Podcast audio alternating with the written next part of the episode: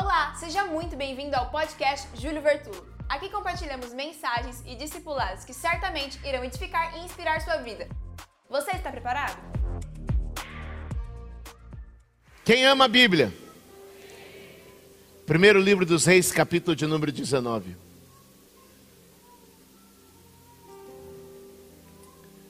Nos últimos dias, uma palavra tem queimado em meu coração.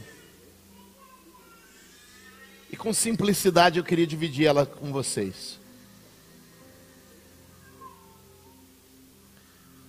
Primeiro Reis 19 retrata para nós o encontro de Elias e Eliseu. Começando por Elias, Elias é o profeta que Deus está usando em Israel naquele momento. É um homem cheio de autoridade, Elias é um cara que ele é jogado na história assim, ele aparece. Ele aparece indo bater na porta do rei, colocando o dedo na cara do rei. Elias é esse cara, sem muita referência, sem muito lastro, não tem casa, não tem família, é um cara que aparece. Elias enfrenta fases duras. Todo profeta tem suas fases, amém? Todo homem de Deus, toda mulher de Deus tem suas fases na vida. É curioso que Elias, Elias recebe três comandos de Deus. Olha só. Helena. Primeiro, Deus fala assim: esconde-te no querite. Porque todo mundo tem uma fase de esconder. esconder. Aí ele vai viver na beira de um rio, comendo do corvo, bebendo água do rio, vai esconder.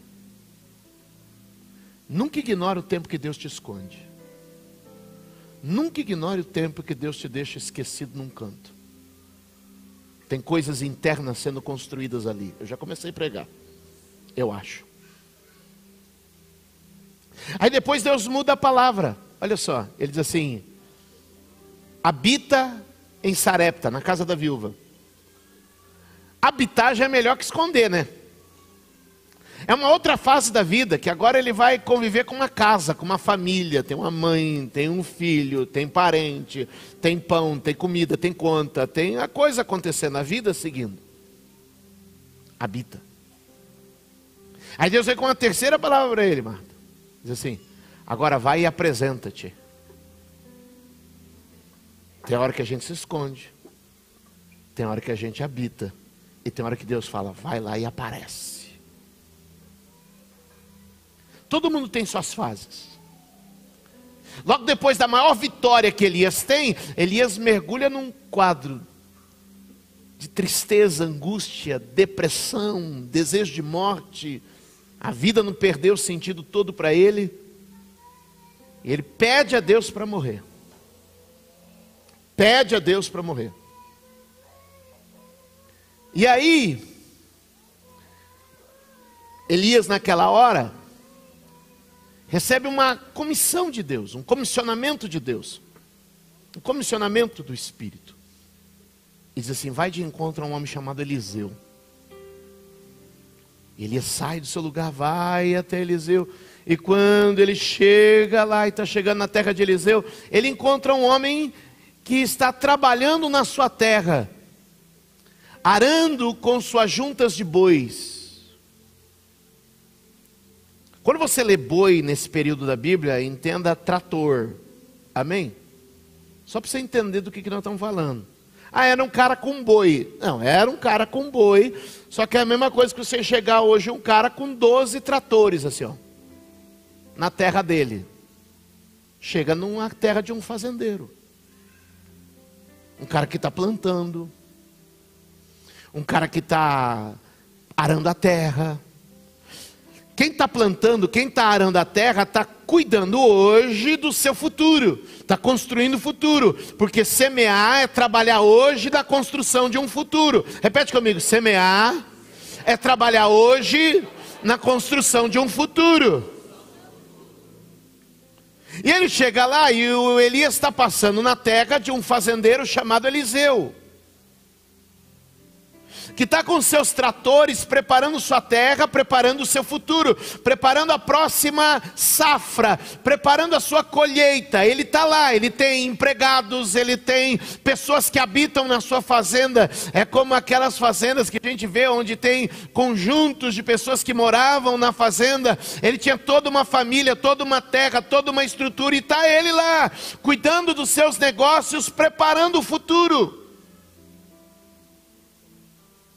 Quando de repente passa esse homem chamado Elias, que joga sobre ele um manto. E aqui, eu trago uma palavra para você. Às vezes você está tão ocupado com o seu dia a dia, pensando e olhando para o futuro, que você vai perdendo a sensibilidade do mover do Espírito à sua volta que a gente não percebe que o Espírito está se movendo ao nosso redor, que o Espírito Santo está ao nosso entorno. A gente acorda todo dia, vai cumprir os nossos compromissos, vai arar a nossa terra, vai preparar o nosso campo. Afinal de contas, a gente tem um futuro para construir e a gente está tão engajado, e a gente está tão concentrado, e a gente está tão fechado naquele projeto nosso de futuro que a gente não percebe o que Deus está fazendo ao nosso redor agora. De repente ele vê cair sobre ele um manto, vê cair sobre ele uma capa, e ele percebe: uau, alguma coisa está acontecendo aqui. E o que eu quero te dizer é que Deus restaure hoje, no meio da igreja, a sensibilidade do espírito. Que Deus restaure hoje entre nós a percepção, para que a gente não esteja tão voltado na nossa rotina, tão voltado na nossa disciplina, tão voltado nas nossas tarefas e afazeres, que a gente não percebe mais que Deus está se movendo entre nós. Às vezes estamos tão tomados do que é ordinário, do que é comum, do que é terreno, do que é material, do que é perecível, que não percebemos que Deus quer fazer algo extraordinário, incomum e sobrenatural. Não, esta não é uma mensagem contra o futuro, mas é uma mensagem para que você não peca o futuro que Deus desenhou para você, tão ocupado com as coisas que você tem imaginado. Um manto cai sobre ele. E ele percebe que a vida dele nunca mais vai ser a mesma. Será que hoje você pode entender? Que vale a pena parar o que você está planejando e o que você está imaginando para receber e para viver aquilo que Deus está desenhando para a sua vida, aquilo que Deus está aquilo que Deus está criando para você, aquilo que Deus está querendo fazer? Será que você consegue perceber que o Espírito está se movendo, está passando? Elias não parou, Elias jogou a capa e continua andando, porque é assim que o Espírito Santo faz. Ele te toca e continua se movendo. A questão é que o Espírito Santo, Jesus, Deus, a gente segue. Seguir é deixar o lugar que estamos e avançar para o lugar onde Deus está nos chamando. Deus hoje quer mover você dizendo: você está muito ocupado com as coisas ordinárias, com as coisas comuns, com as coisas corriqueiras, com as coisas rotineiras. E eu eu estou querendo falar com você de coisas extraordinárias, sobrenaturais e espirituais. Levanta a tua mão e diga: Senhor, abre os meus ouvidos, Senhor, abre a minha visão, abre o meu coração. Eu quero ter sensibilidade para a voz e para o mover do Espírito Santo.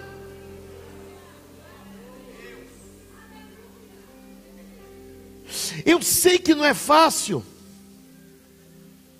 Porque a gente gosta de ter as coisas todas nas mãos e sob controle. E pensa comigo. É um mundo muito doido que a gente vive. E o reino é sempre do contra. Eu fico pensando. A gente tem um fazendeiro A gente tem um fazendeiro com a sua terra, seus tratores, arando a terra, e um cara que não tem nada. Se a gente vivesse hoje, na época do você tem que ter o sucesso. Acorde cinco e meia da manhã, tome seu banho gelado. Não é assim? Não é assim? Uh! Arrasta para cima e vem ter sucesso comigo. Nós vamos dizer o seguinte: ei, Elias Segue Eliseu. Você vê a fazenda dele como está prosperando? Você vê a fazenda dele como está crescendo? Você vê a fazenda dele como está evoluindo? O Elias, cara, você não tem nada ainda, Elias. Que coisa é essa, hein, Elias? Você não tem nada ainda. Segue ele. É o Eliseu que larga a fazenda, é o Eliseu que larga trator, é o Eliseu que larga o boi, é o Eliseu que larga o arado, é o Eliseu que larga a fazenda, é o Eliseu que larga as plantações, é o Eliseu que larga o negócio. Eliseu era do agro, gente. Já pensou? O cara era do agro. Para seguir um cara que não tinha casa, seguir um casa que não tinha terra, um cara que simplesmente surge na história. O que, que eu estou te dizendo? Amanhã eu vou ficar louco, vou sair, vou virar hippie. Não! O que eu estou te dizendo, eu estou te dizendo é que às vezes nós estamos seguindo o que os nossos olhos percebem e não estamos seguindo o que o nosso espírito quer revelar. Alguém comigo aqui essa noite? Irmãos, para de se guiar pelos que os seus olhos veem, para de se guiar pelo que as tuas mãos podem pegar, para de guiar pelo que se pode medir com uma régua, pare de guiar-se. Porque tinha um cara que tinha uma indústria de pesca, o nome dele era Pedro, ele tinha uns sócios, ele tinha alguns barcos, eles pescavam no, na praia, eles compravam e vendiam peixe, todo mundo lançava, e de repente passou um cara de 30 anos, que morava com a mãe,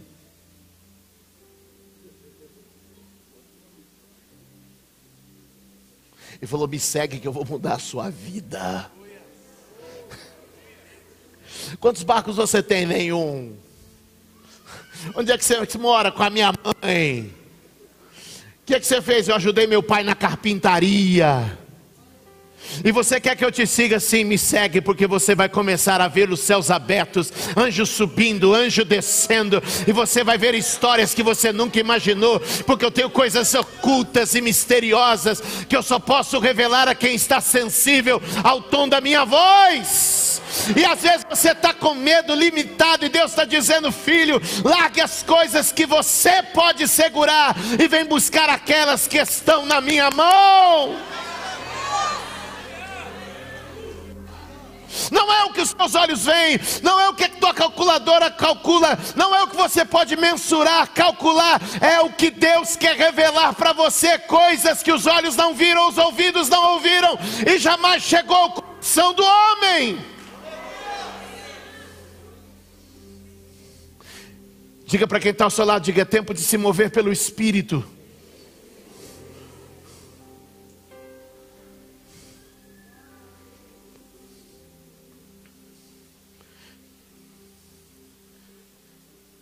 Diga, chegou a hora de mudança. Sabe o que ele faz? Ele pega o boi, ele pega os arados, faz lenha com arado, faz churrasco do boi e chama todo mundo e diz assim: estou mudando de vida. Para onde você vai? Eu vou seguir Elias. Jesus contou uma parábola dizendo Evangelho, encontrou a pérola de grande valor, vai e vende tudo que tem e troca por ela. Deixa eu te dizer, os tesouros do reino são preciosos, valiosos para minha vida e para a sua vida. Não troque ele pelas coisas efêmeras, passageiras deste mundo, mas continue caminhando, meu irmão, na busca daquilo que não pode ser comprado por prata, não pode ser comprado por ouro, aquilo que tem mais valor do que todas as coisas, que são as coisas do espírito, as coisas do alto. Levante a tua mão e diga: é tempo de buscar as coisas do alto.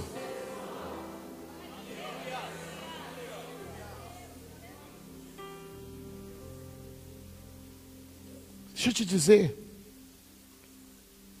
Quando se busca as coisas do alto, não se preocupa mais com as coisas da terra. Pois ele mesmo disse: Buscai o reino de Deus e a sua justiça, e todas as demais coisas vos serão acrescentadas.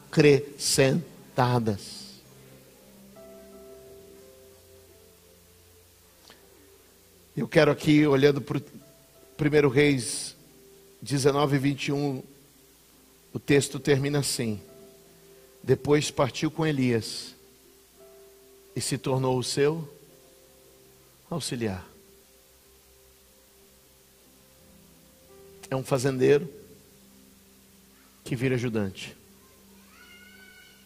Esse é um case de sucesso. Diga comigo, um fazendeiro que virou ajudante. A gente gosta de contar testemunho. Venha, por favor, conte o seu testemunho aqui para a nossa igreja. Ou, oh, amados irmãos, a paz, eu era um ajudante, virei um fazendeiro.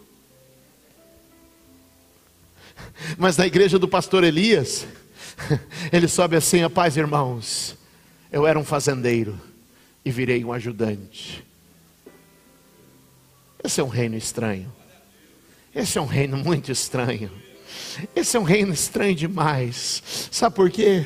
Porque de um lado tem gente dizendo assim: quando você ajunta, quando você recebe, quando você pode mostrar é sucesso. E por outro lado, o reino de Deus está dizendo: sucesso não é o que você acumula, sucesso é o que você renuncia, é o que você abre mão para servir, para atender, para compartilhar. E eu vim te dizer algo aqui hoje. Essa não é uma pregação sobre pobreza, não, não, não, não. Essa é uma pregação sobre abundância, dizendo dizendo assim: ó, você não é aquele que ajunta, não é uma pregação sobre avareza, ela é uma pregação sobre generosidade. O que você se transformou? Antes eu construía para mim, agora eu construo para os outros.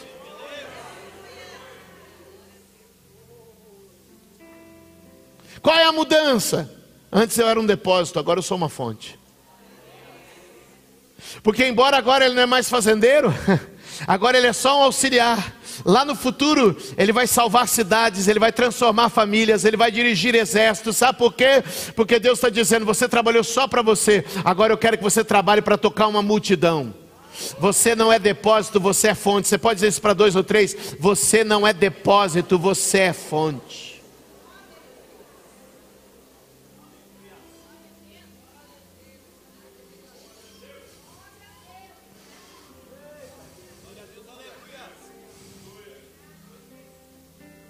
Cuidado com aquilo que você chama de rebaixamento. Cuidado com aquilo que você chama de retrocesso. Cuidado com aquilo que você chama de fracasso. Deus pode estar chamando de promoção. Deus pode estar chamando de sucesso. Deus pode estar chamando de efetividade. Deus pode estar chamando de êxito.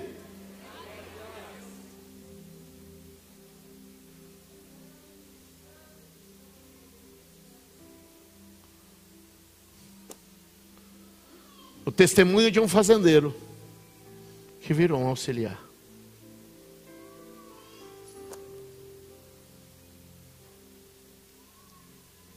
Fica tranquilo. Você está chegando agora, você vem com outras ideias na sua cabeça. Lá atrás, bem lá atrás, eu até pregava: você vai ficar rico. Porque Deus. Aí depois eu comecei a pregar: você vai servir. Você vai abençoar. É de você para o outro, nunca do outro para você. Sabe o que Deus começou a fazer com a gente?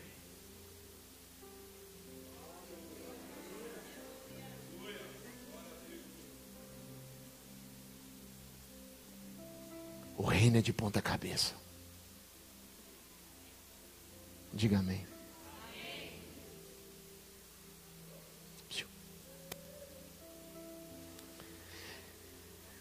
Diga comigo, treinamento. Quantos querem entrar na escola de Eliseu? Não fala amém, porque você não sabe o que eu vou falar na sequência. Uau! Capítulo 19, verso de número 21. Ele é o fazendeiro que se tornou um ajudante. Vamos ver como é que essa história segue. Capítulo 20. Capítulo 20 não tem nada. Capítulo 21. Capítulo 21 também não tem nada. Capítulo 22. É, o capítulo 22 também não tem nada. E o livro de 1 Reis acaba. Ok, vai começar um livro novo, é para ele. Capítulo 1. Tem nada também.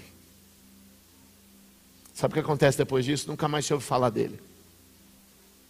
Nunca mais se cita o seu nome nunca mais se expressa sobre ele. É um tempo de silêncio. É um tempo onde ele é escondido, é um tempo onde ele é guardado, é um tempo de atividades tão simples que ninguém acha que vale a pena ser registrada, escrita e notada. E é nesse tempo das coisas simples, onde parece que você está esquecido, onde parece que ninguém está te vendo e de fato ninguém está te vendo, onde parece que ninguém está lembrando e de fato ninguém está lembrando, onde parece que nada está acontecendo e de fato não tem nada acontecendo. Mas eu quero te dizer que enquanto a terra está cobrindo a semente, enquanto a semente está no fundo da terra, que as transformações estão acontecendo. É no silêncio e no escuro da terra que a semente se transforma, que as raízes começam a brotar, que o processo começa a haver uma mudança. E eu quero te dizer que essa é a hora que Deus te chamou. Ele está no silêncio trabalhando com você, Ele está no secreto e no oculto, cuidando da sua vida.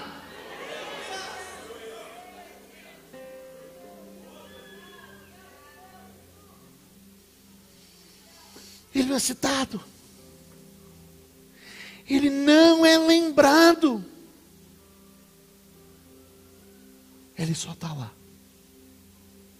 E imagina. A história vai seguindo. E ninguém nem sabe quem é ele. É o cara que tira água para Eliseu.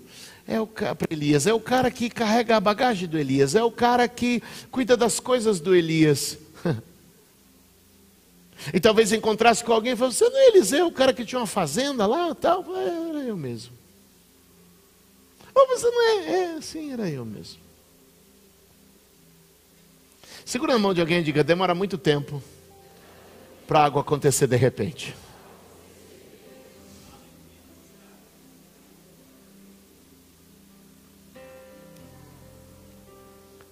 Até que chega um dia no capítulo de número 2. Que a prova final se apresenta. Eu quero separar aqui três momentos dessa prova final do capítulo de número 2 para a gente compartilhar.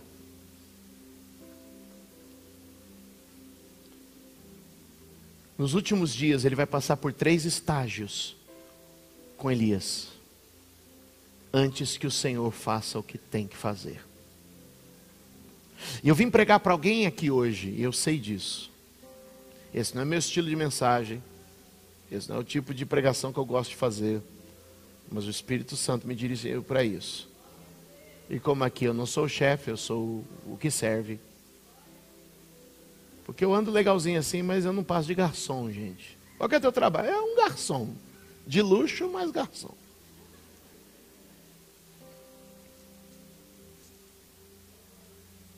Eu só pego um prato da cozinha do céu e sirvo no salão aqui da terra. Esse é meu trabalho. Dito isso, ele vai passar por três estágios com Elias no momento final. É como se a prova final fosse dividida em três etapas. E a primeira etapa acontece na cidade de Betel. Qual a cidade? A palavra Betel é uma palavra hebraica que é Bet, casa, El, Deus. Bet, El, Betel, casa de Deus. O primeiro lugar onde ele é aprovado é na casa de Deus. Irmãos, não ignore. Deus está te provando na casa dele. Não ignore. Deus está te provando na casa dele. Eu quero te dizer que é o seguinte: Deus, a casa não é as paredes, a casa não é o que está à nossa volta, a casa é a reunião. E Deus está dizendo: Eu provo na minha casa, eu provo na minha casa. Deus estava provando o seu povo, e muitas vezes Deus nos prova na igreja.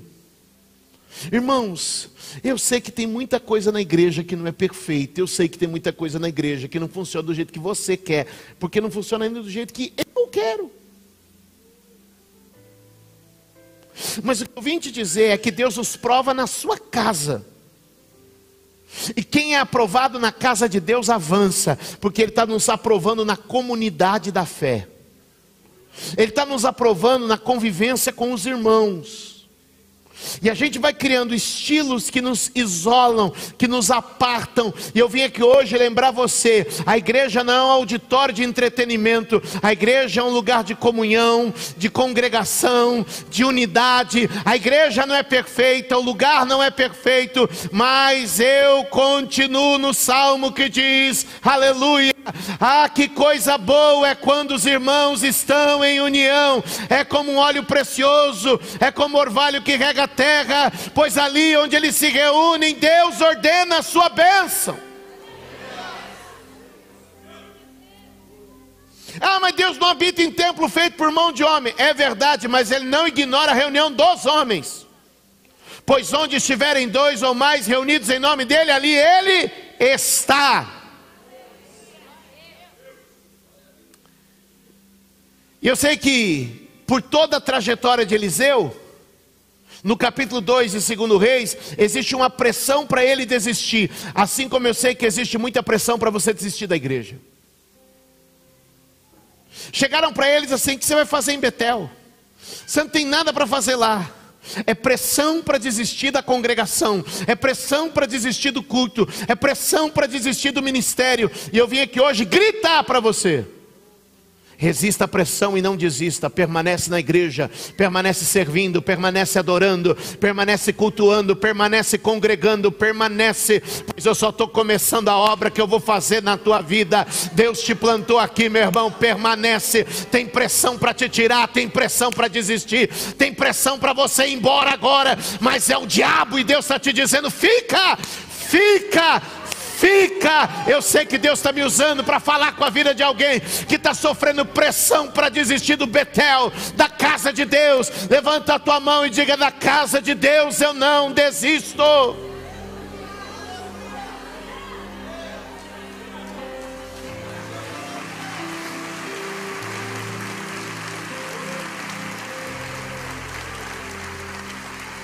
Olha para mim, por favor, olha para mim, por favor. Talvez você está me assistindo agora, porque você desistiu da igreja. Eu prego para você na sua casa com o maior prazer. Se por alguma circunstância você não pode estar aqui, mas não desista de congregar, não desista de estar em comunhão. Eu estava ontem, eu não sei nem onde eu estava, mas Eu estava em algum lugar.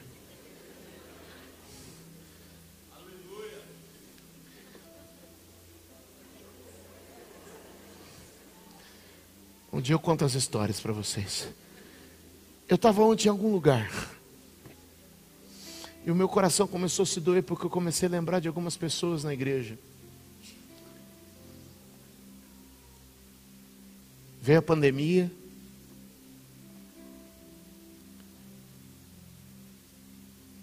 Você começou a assistir os canais de televisão.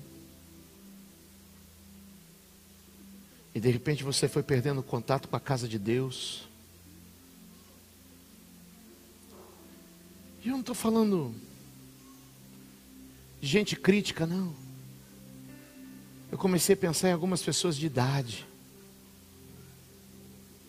Que viveram uma vida inteira, anos após anos, servindo na casa de Deus e que hoje não assistem um culto mais, vão terminar os seus dias longe da casa do Senhor.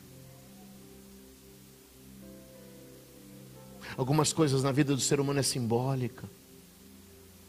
São rituais que a gente traz para a nossa vida no dia a dia que criam significado, razão da nossa existência. Eu vim pregar aqui hoje. Eliseu ouviu muito, não vai para Betel sofreu pressão para não estar em Bretel. Mas ele foi. E o que ele disse para as vozes, eu sei, calem-se. Calem-se. Aí ele sai de Betel para Jericó. em Jericó, em Jericó, Jericó é o lugar da identidade. Se Betel é o lugar da unidade, da comunidade, Jericó é o lugar da identidade. Jericó é aquela cidade murada antiga, lembra disso? É uma das cidades mais antigas do mundo.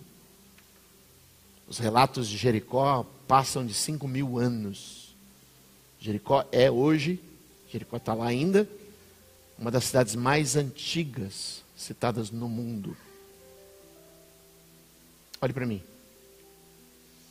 E é quando Israel chega diante de Jericó que eles veem o tamanho dos muros e a estatura dos homens. E alguns de Israel dizem: Nós somos gafanhotos. Eles são gigantes e nós somos gafanhotos. Sabe por quê? Porque tem muita gente que ainda não descobriu sua verdadeira identidade, ainda se mede por uma fita de medir que Deus não tem essa no céu. Deixa eu te falar algo que eu falei para o meu filho alguns anos atrás. O tamanho de um homem não se mede por quanto ele tem do alto da cabeça à planta dos pés. O tamanho um homem se mede no que ele tem do ombro para cima. É o que você carrega aqui. É o que você tem aqui que define a sua estatura e quem você é. O que eu vim liberar para a tua vida hoje é que Jericó é um lugar que prova a sua identidade. São os gigantes e as muralhas que se levantam para saber se você vai se sentir e se achar um gafanhoto ou se você vai dizer: Eu tenho uma promessa, eu tenho uma herança, eu tenho uma palavra, eu tenho um Deus que falou a meu respeito e que vai me entregar essa terra. E eu estou perguntando para você hoje, neste dia: quem é você diante de Jericó? Você vai sair daqui como gafanhoto ou você vai dizer: Eu sou sou herdeiro da promessa, eu tenho uma palavra de Deus para a minha vida.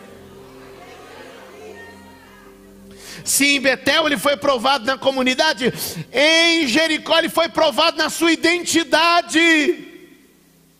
Põe a mão no ombro de alguém do seu lado e com ousadia diga para ele: nunca se esqueça de quem você é filho amado, herdeiro de Deus, co-herdeiro com Jesus, as promessas de Abraão estão com você. Você foi revestido do Espírito Santo. Prega para ele aí. Você foi cheio da graça de Deus. Deus é o teu Pai. O Senhor é o teu Criador e o teu ajudador. Prega para alguém aí, igreja.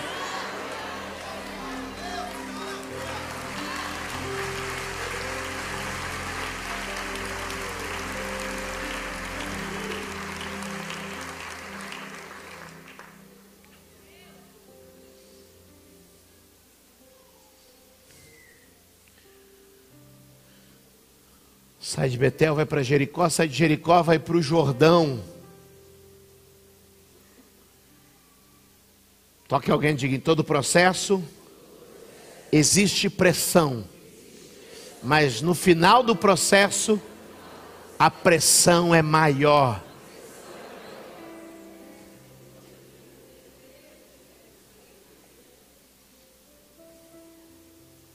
Vira para a pessoa que está lá, vira assim, meia vontade, vira para ela, olha para ela. Fala, Conhece funil?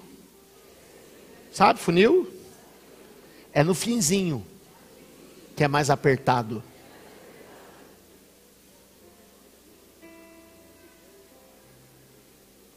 Uhul.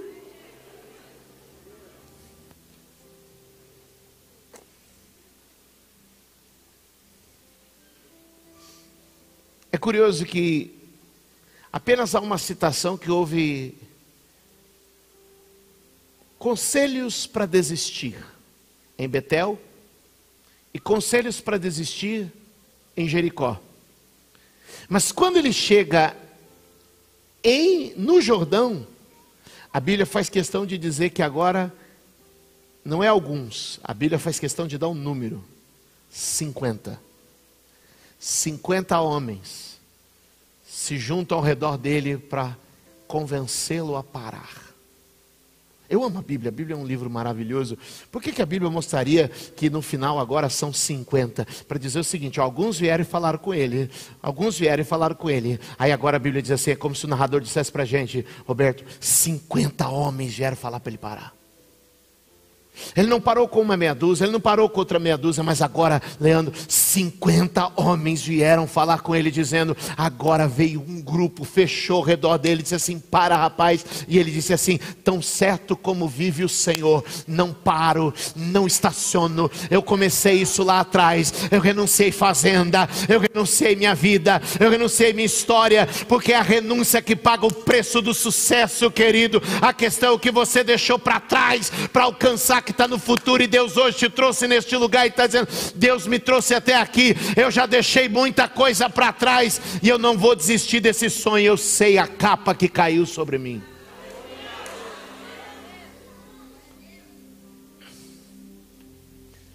Toque alguém e diga: nunca se esqueça daquele dia que o Espírito Santo tocou em você.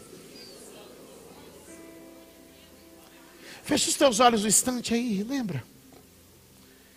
Quando toda a tua caminhada com Jesus começou? Lembra quando o teu chamado começou? Você deixou uma vida para trás para abraçar uma outra vida. Eu me lembro quando eu deixei meu último emprego formal para servir no ministério, a pessoa olhou para mim e falou: Você vai viver do quê? Vai viver da fé? Eu disse: Pois é, é isso mesmo. Eu vou viver da fé. Deus quer te lembrar o dia que o manto caiu sobre você, dizendo: Ei, vamos começar uma jornada, vamos começar uma história, vamos começar um caminho. Alguém pode levantar a mão e dizer: Senhor, eu estou me lembrando, Senhor, eu não me esqueci.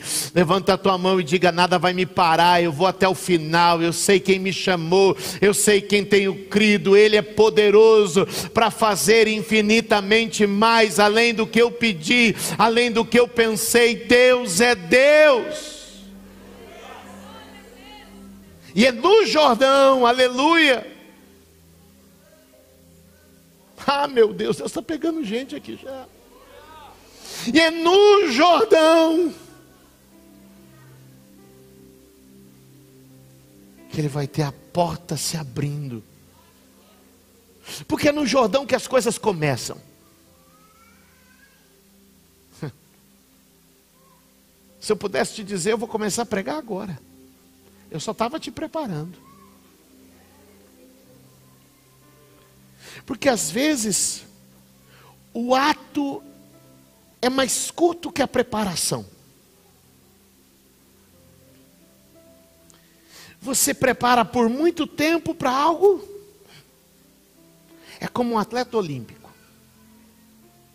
Ele corre por 10 segundos. Mas ele se prepara há quatro anos para correr 10 segundos.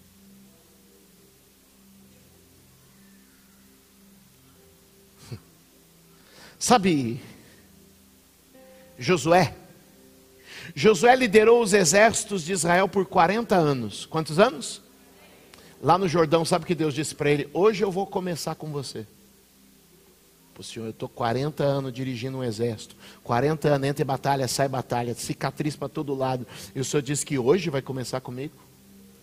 Josué, isso era só preparação. Vou te colocar na tua terra. Tem um Josué aqui hoje. Deixa eu te falar, tinha um menino. Ah, já falei dele, né? 12 anos ele está conversando com o pessoal do templo. Depois dos 12 ao 30, ninguém sabe da vida dele. Aí um dia ele vem, vai na igreja do primo, o primo dele era João. O primo dele está restaurando. Esse menino aí está com 30 anos agora, como eu disse, morava com a mãe, filho da dona Maria de seu José. Trabalhou de carpinteiro um tempo com o pai lá, aquela coisa. O primo dele está estourado, com a igreja bombando lá no Jordão. Ele está tão sem moral que para entrar na igreja do primo ele pega fila. E o primo vai batizar ele. Ele vai chegando. E lá no Jordão, depois de 30 anos, uma voz do céu vem e diz: Esse é meu filho amado. Deixa eu te dizer, Deus só estava te preparando para chegar até aqui. Deus só estava te preparando para começar algo novo. Você está numa escola contínua onde Deus está dizendo: estou pronto para começar algo na tua vida. Mas estou com 30, estou com 40, estou com 50. Moisés estava com 80. Caleb estava com 80. Deixa eu te dizer: Deus está te chamando hoje aqui neste lugar para começar uma história nova na sua vida e dizer: vem, meu filho, eu vou começar algo novo nesse Jordão na tua vida.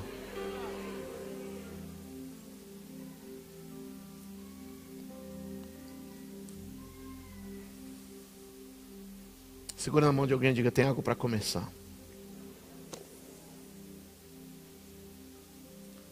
Segundo o livro dos Reis, capítulo de número 2, verso de número 9, põe para mim na tela.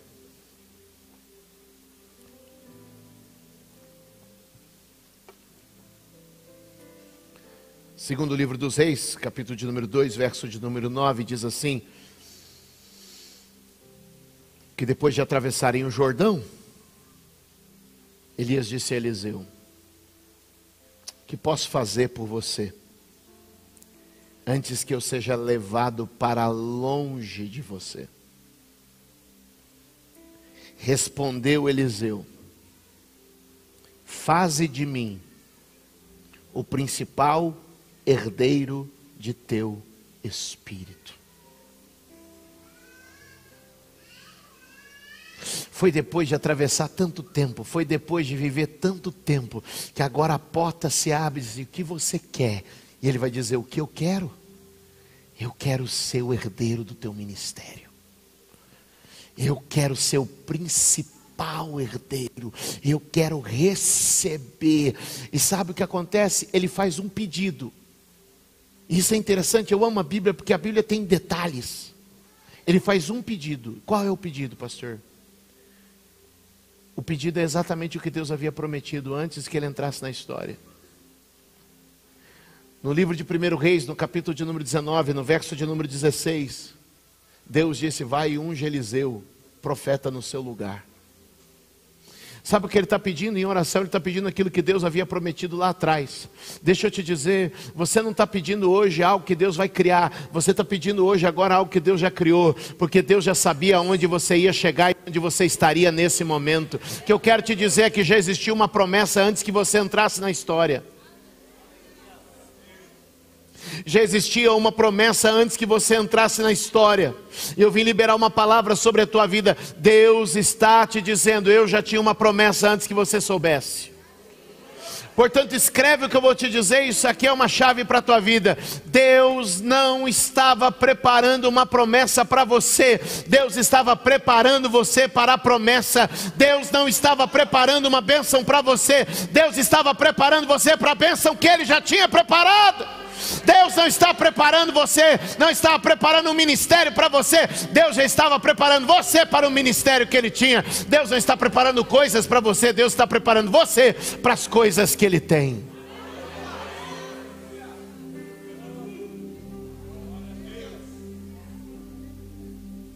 Tem tempo para mais um? Põe para mim Marcos, capítulo de número 10, verso de número 44.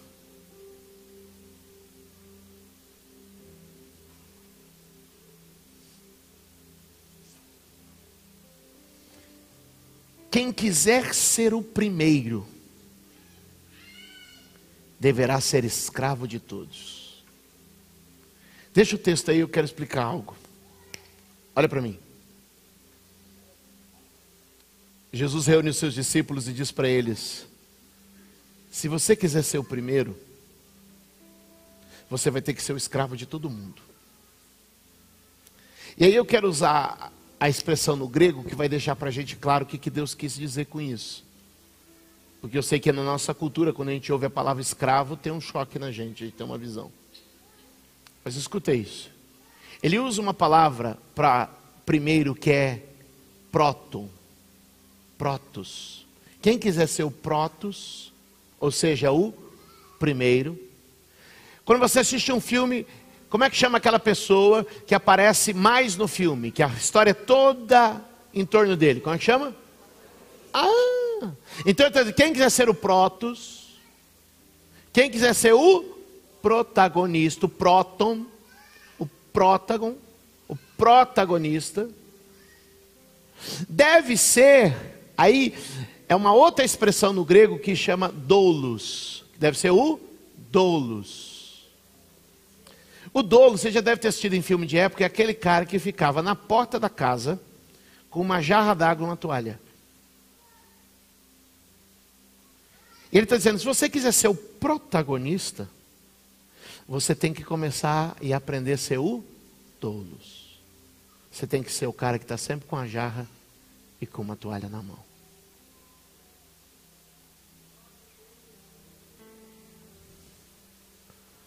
E por anos, Eliseu foi esse cara. Era o cara que estava com a jarra d'água na mão e uma toalha na outra. E muitas vezes ali com a jarra d'água e a toalha, alguém passava, você não é o cara que tinha uma fazenda ali tal lugar, que plantava, era do agro, negociava soja, trigo, milho? Era eu. E você está aqui hoje, hein? É, eu estou aqui hoje. Oh, você não era o cara que tinha lá 12 tratores arando a sua terra, parecia um exército arando a sua terra, bois, empregados. É, era eu, sim. Ai, você está aqui hoje? É, está aqui. Uma jarra d'água na mão e uma toalha. Porque quem quiser ser o primeiro, vai ser o último. Mas no reino de Deus, os últimos serão primeiros. Fica de pé.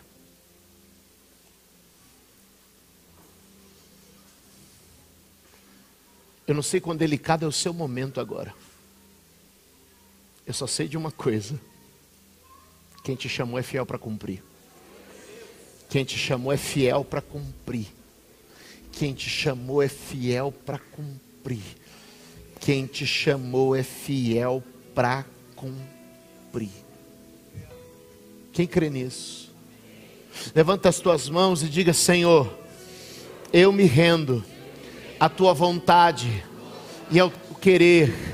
Senhor Jesus, eu me entrego completamente a ti neste lugar.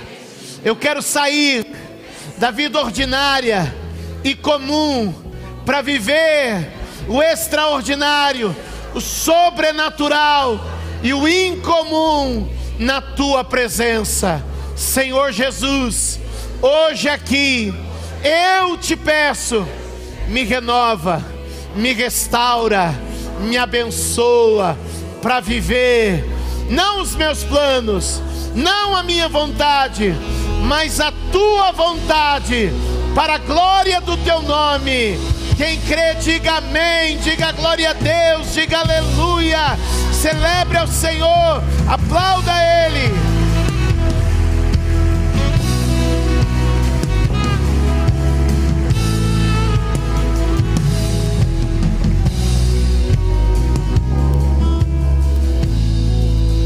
Pai, nós queremos orar nesta noite e crer que o Senhor está se movendo entre nós.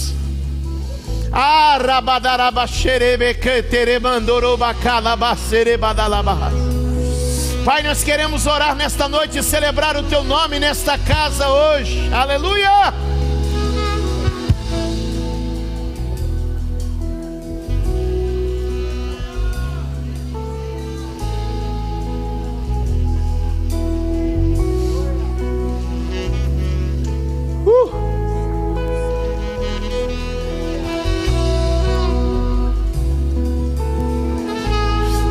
Sei que tem cura nesta noite aqui.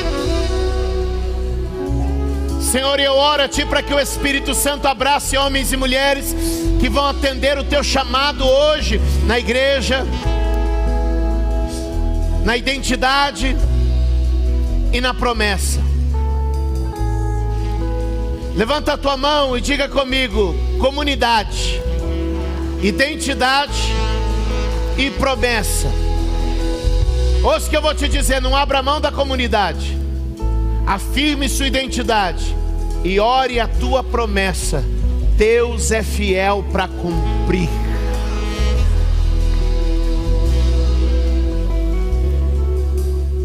Lembra do que a gente viu no meio da história?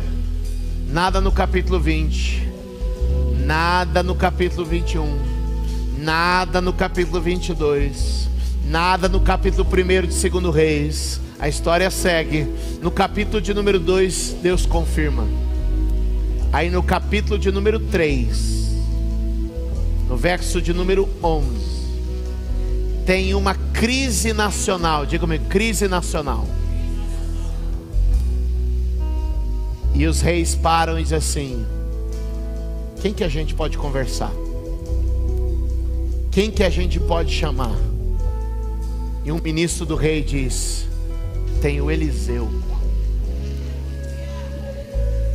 Eliseu? Quem é Eliseu?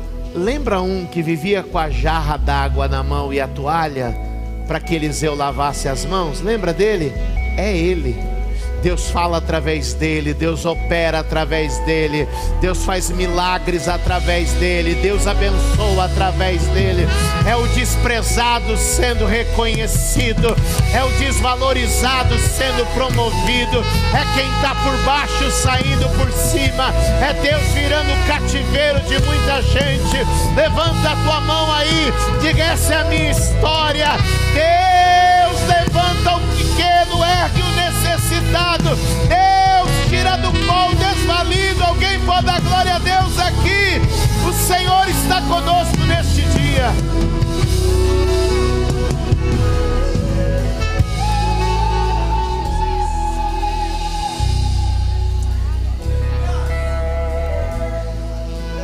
Sabe o que eu acho lindo na história de Eliseu?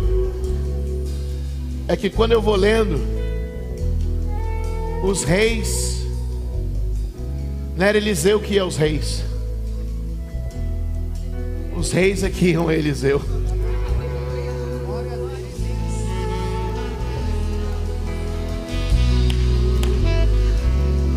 É só a fundação, irmão. É só a semente embaixo da terra. Logo tudo isso vai brotar. Quem crê nisso? Eu abençoo sua vida e abençoo sua casa nesse domingo. Eu abençoo o seu lar e abençoo você, para que você continue fervendo na fé e crendo no poder de Deus, colocando a tua vida nas mãos dEle e andando com Ele sempre. Quantos pode dizer amém? Dar glória a Deus aqui neste lugar. Obrigada por ouvir mais uma mensagem. Deus abençoe sua vida.